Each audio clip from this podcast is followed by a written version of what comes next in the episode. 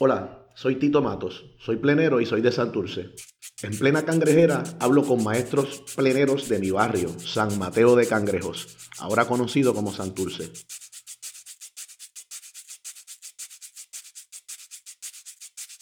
Hoy estoy aquí llegando a la barandilla frente al residencial Las Casas, Bartolomé de las Casas, a reunirme con José Pepe Olivo, requintero maestro de todos nosotros, requintero principal de la agrupación que reconocemos, los pleneros del Quinto Olivo.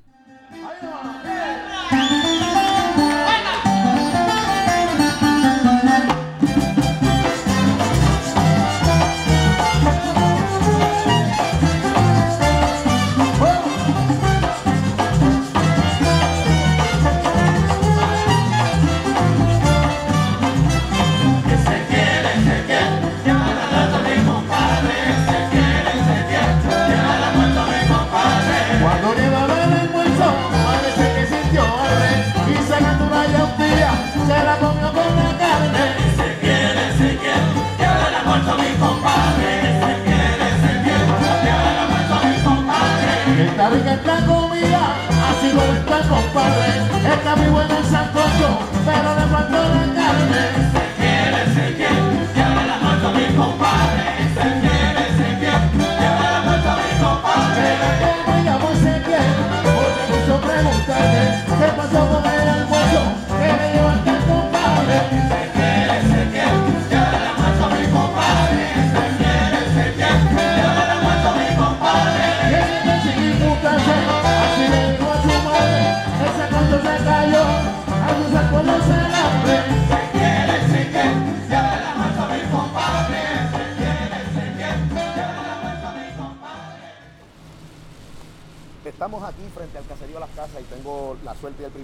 Encontrarme en la barandilla eh, con José Olivo Báez, mejor conocido como Pepe, maestro requintero de la importantísima agrupación Los Pleneros del Quinto Olivo. Eh, hermano, como le pido a los demás maestros de la tradición que he entrevistado, por favor usa tu micrófono y preséntate tu nombre, tu edad, dónde naciste. Sí, Tito, eh, buenas noches, te aprecio mucho. Gracias. Mira, eh, yo nací el 25 de agosto del 48. Eh, cuando yo tenía como 8 años, 9 o 10, por ahí más o menos, pues me gustaba que veía a los viejos tocando, a Tanti, el viejo Tanti, que lo conocen aquí en, en las casas, y cantaba. Y él le pedía permiso a mi padre para irme con él a tocar y me- lo que hacía era tomando refresco en los sitios que me metía, que él me sacaba, cogía la conga y practicamos.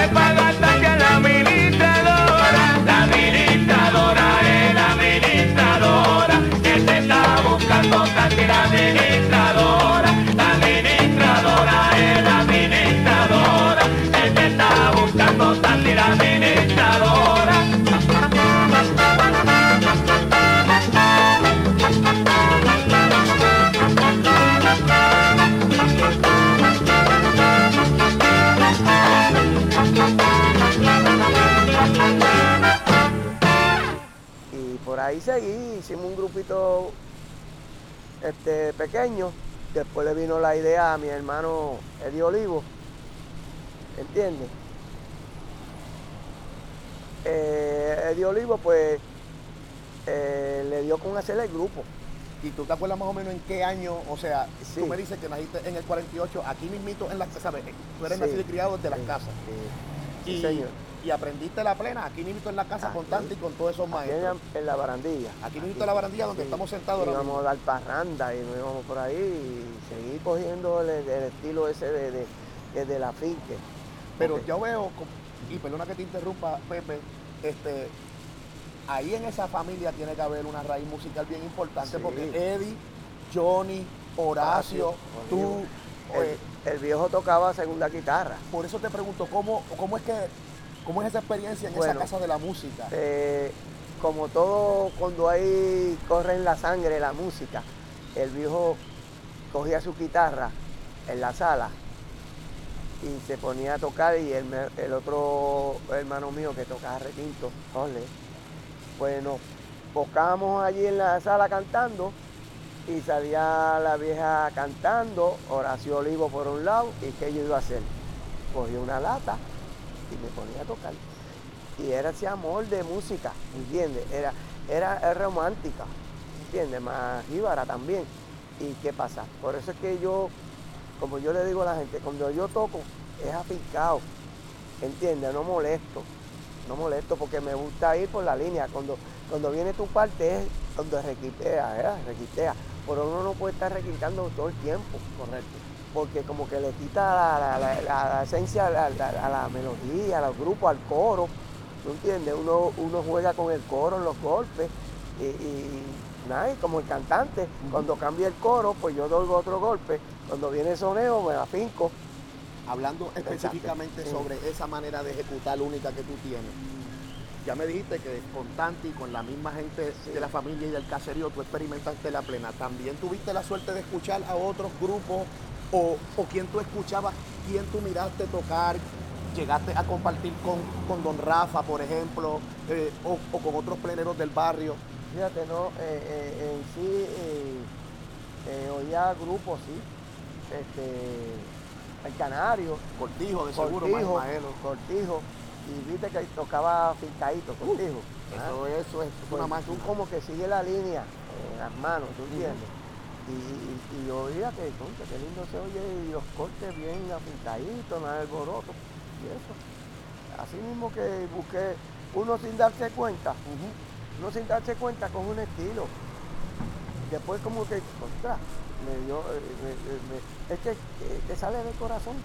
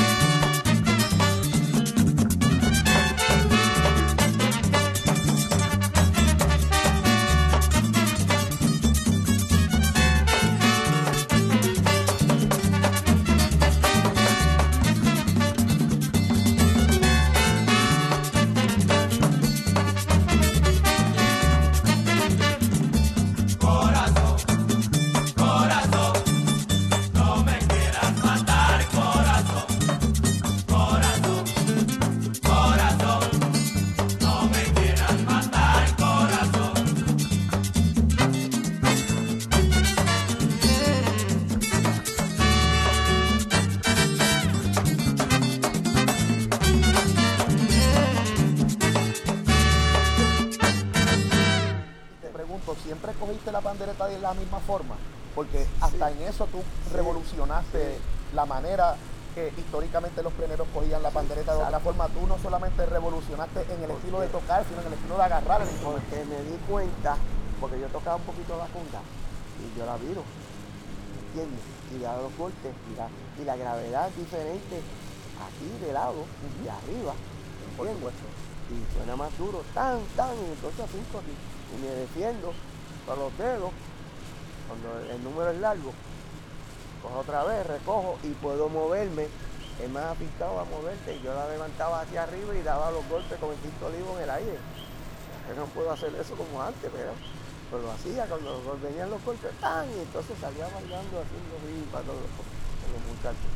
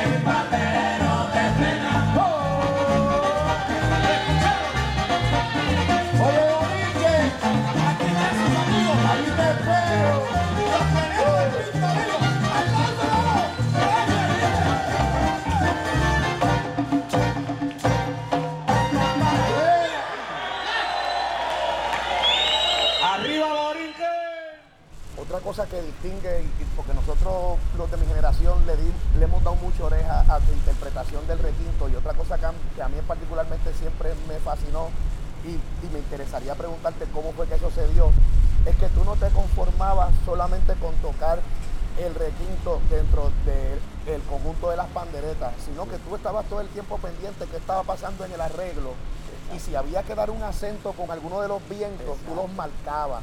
Y eso no pasaba antes hasta que tú empezaste a requintear. Exacto. ¿Cómo, ¿Eso fue bien orgánico Eso- o cómo eso- se te ocurre? Eso, eso me indicó los, los fraseos de, de- de- del arreglo, que me salía a dar golpes encima.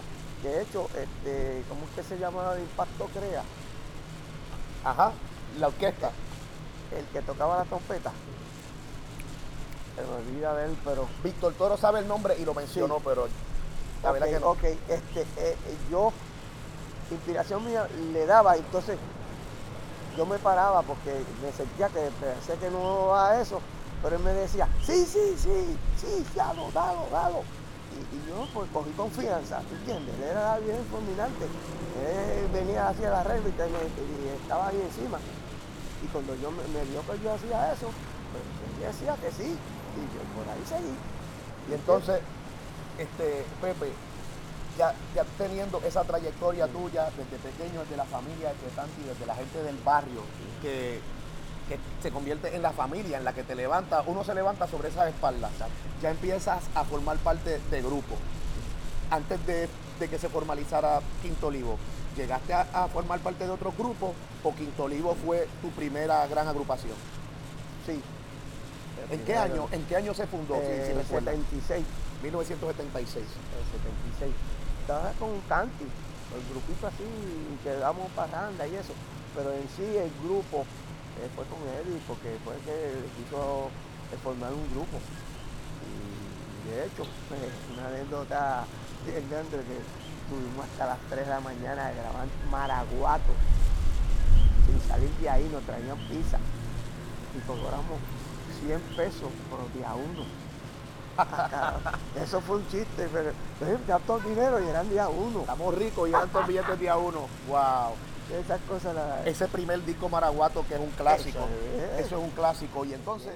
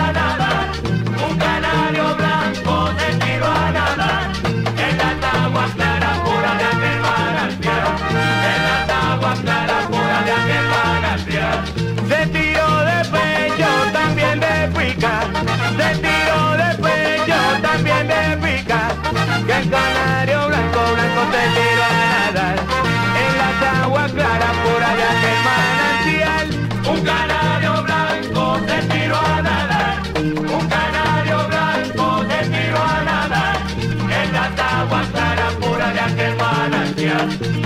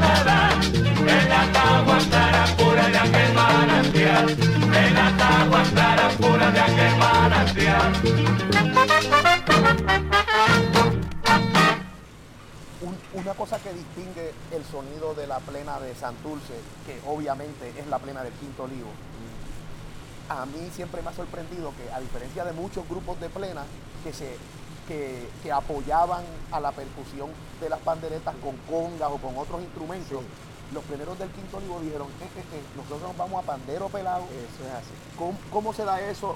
Eso fue idea de Eddie, eso fue idea del arreglista. Eddie era, Eddie era bien estricto en eso. Él era bien celoso en su grupo. A veces a alguien le caía mal, pero al principio yo pensé que, pero porque es mi hermano, pero después me puse a pensar y a, ver cuando tocábamos, eh, eh, eh, nos contrataban para San Juan a tocar por, por, por las calles, pero cuando íbamos para la tarima, nos llamaba aparte.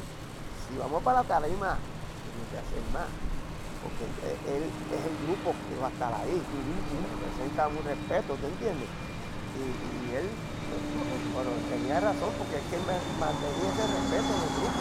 Estamos hablando de Eddie, Olivo, que es el quinto de los hermanos y la razón por la cual el grupo se llama Los Pleneros del Quinto Olivo. Eh, nos acaba de confirmar eh, que para el año 76 fue que más o menos el grupo se organizó.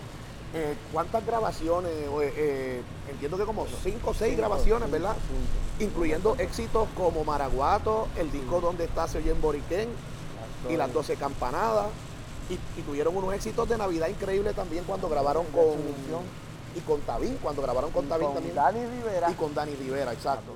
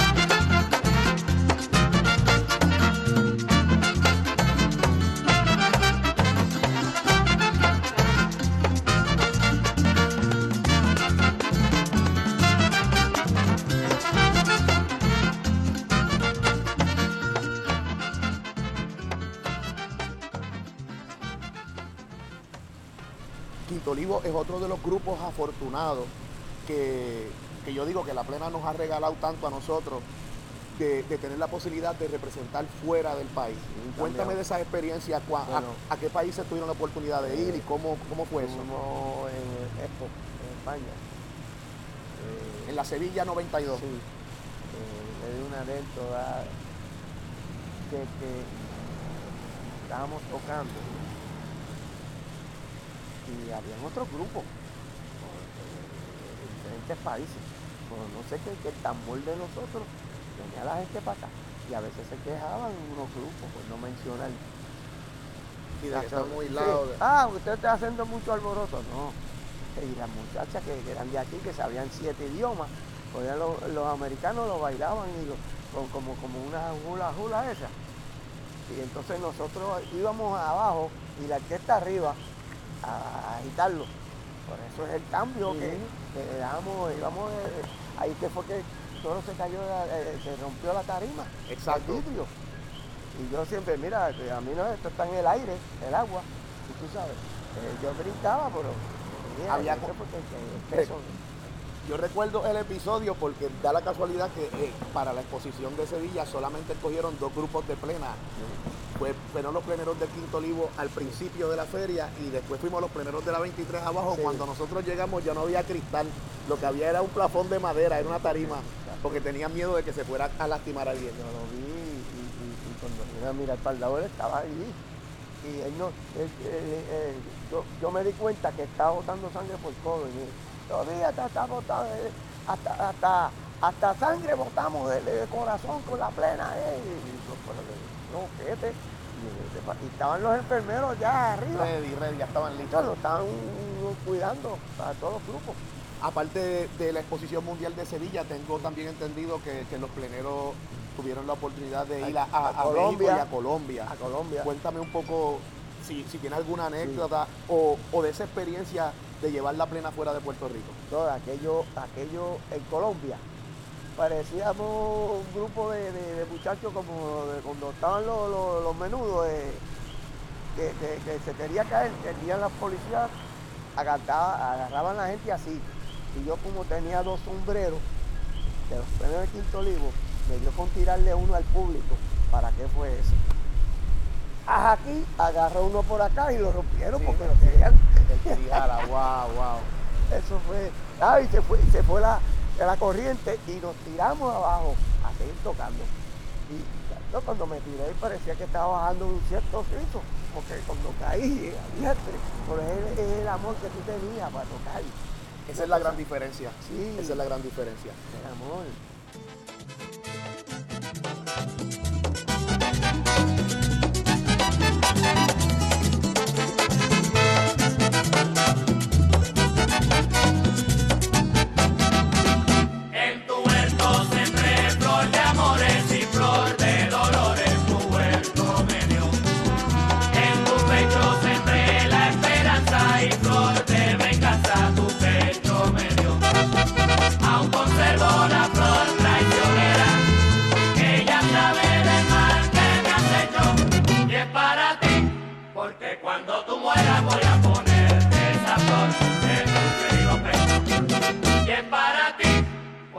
Cuando tú mueras voy a ponerte esa flor en tu querido pecho. Que el que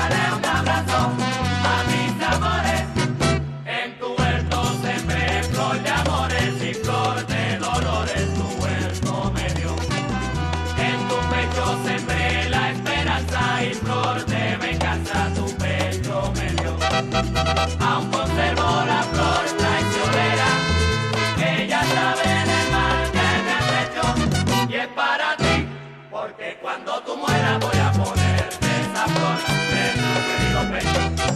Y es para ti, porque cuando tú mueras voy a ponerte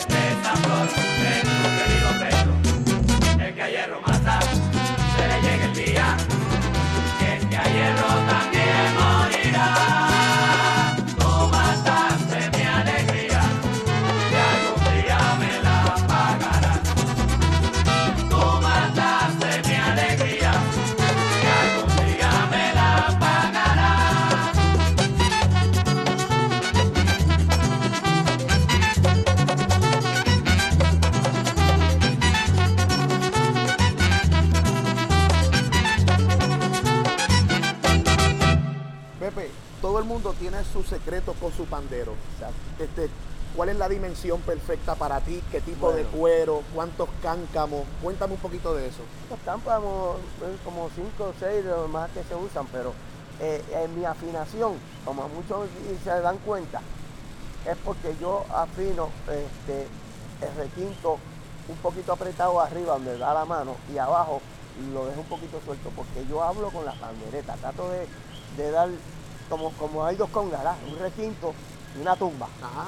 Pues así mismo que yo, por eso es que se oye diferente, pero estoy hablando que tantum, tantum, tatum, tutum, ta, ta. O sea que tú no estás nunca afinando los cáncamos con la misma presión. Uno No. está más.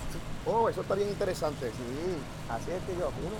La profundidad, he, he visto que la, a ti, la- las panderetas que tienen una caja de resonancia muy profunda, a ti no te gustan tanto, te gustan más pequeñas. Sí, porque es, es que es como decirte, mira, por ejemplo, Espérate, que está pasando por aquí la autoridad de acueducto y alcantarillado. por ejemplo, que tú sabes lo que es cuando tú estás cantando que tú, este, queda en un tono. Que no tiene bajo. ¿Me entiendes? A mí no me gusta así porque te, te, te el, golpe. Entonces está en un tono y tú estás molestando en ese golpe.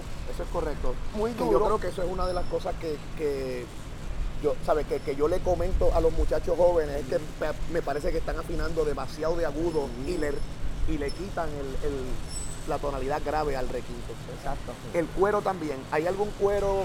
¿Te gusta finito? ¿Te gusta medio? ¿Te gusta chivo? ¿Te gusta vaca? te- ¿Qué prefieres? Yo, yo antes pinaba eh, eh, con el finito, pero después me, me cambié al, al de vaca, porque me di cuenta que retumba más. Era de apretar, pero se oye más pesado sin tener que apretar las duro. ¿Me entiendes? Porque Otro de esos trucos, porque siempre me preguntan los pleneros, por ejemplo, tú eres de esos pleneros que cuando terminas de usar tu pandereta la desafinas completamente. eso es así. Exacto, como Noel Mata, como algunos compañeros. Sí, porque si la dejas así, a mí se me rompió una sin querer, la puse en, la- en- en- en- a la brisa, o sea, en la parte de atrás del cristal. Y, y llegué a las 3 de la mañana y cuando me levanté en la pandereta, cuando estaba llegando estaba rajada. Así mismo es. Así mismo. pues. Pues mira, Pepe, Ya nosotros hemos cubierto las nueve preguntas, como te dije, esto iba a ser así, es una conversación amigable, pero no podemos cerrar esta entrevista de la plena cangrejera hablando de los planeros del Quinto Olivo con el maestro José Pepe Olivo, sin decirle a estos que nos van a escuchar cuál es el nombre de tu pandereta, cuál es el nombre. Requinto, Sí, no. María, María Luisa Báez. María Luisa Báez, es como se llama el, re- el requinto, Sí, la pandereta. Ese es el nombre de mi madre. Ahí está, María Luisa Báez, el nombre de la madre, ese es aquí el nombre de la pandereta requinto de Don Pepe. Así que cuando usted vea a Pepe tocando, ya usted sabe, ya usted sabe de dónde viene. Y con esto cerramos esta hermosa conversación para plena callejera en esta noche eh, de octubre. Hoy es octubre 16 de, mil del, perdón, de 2019 y estamos en la barandilla, lugar de donde nacieron los pleneros del Quinto Olivo, conversando con Pepe. Pepe, muchas gracias, gracias por esta oportunidad y que viva la plena y que vivan los pleneros del Quinto de Olivo. corazón, mire, sigan y eduquen a sus hijos, están en, en el, el deporte, en la música, porque sinceramente desde pequeño yo nunca me he quitado de, de tocar, de, de- porque eso, eso es mi amor, mi vida, para decirlo así. Yo me entrego, me entrego total. Cuando estoy tocando, me gusta, me gusta, me gusta.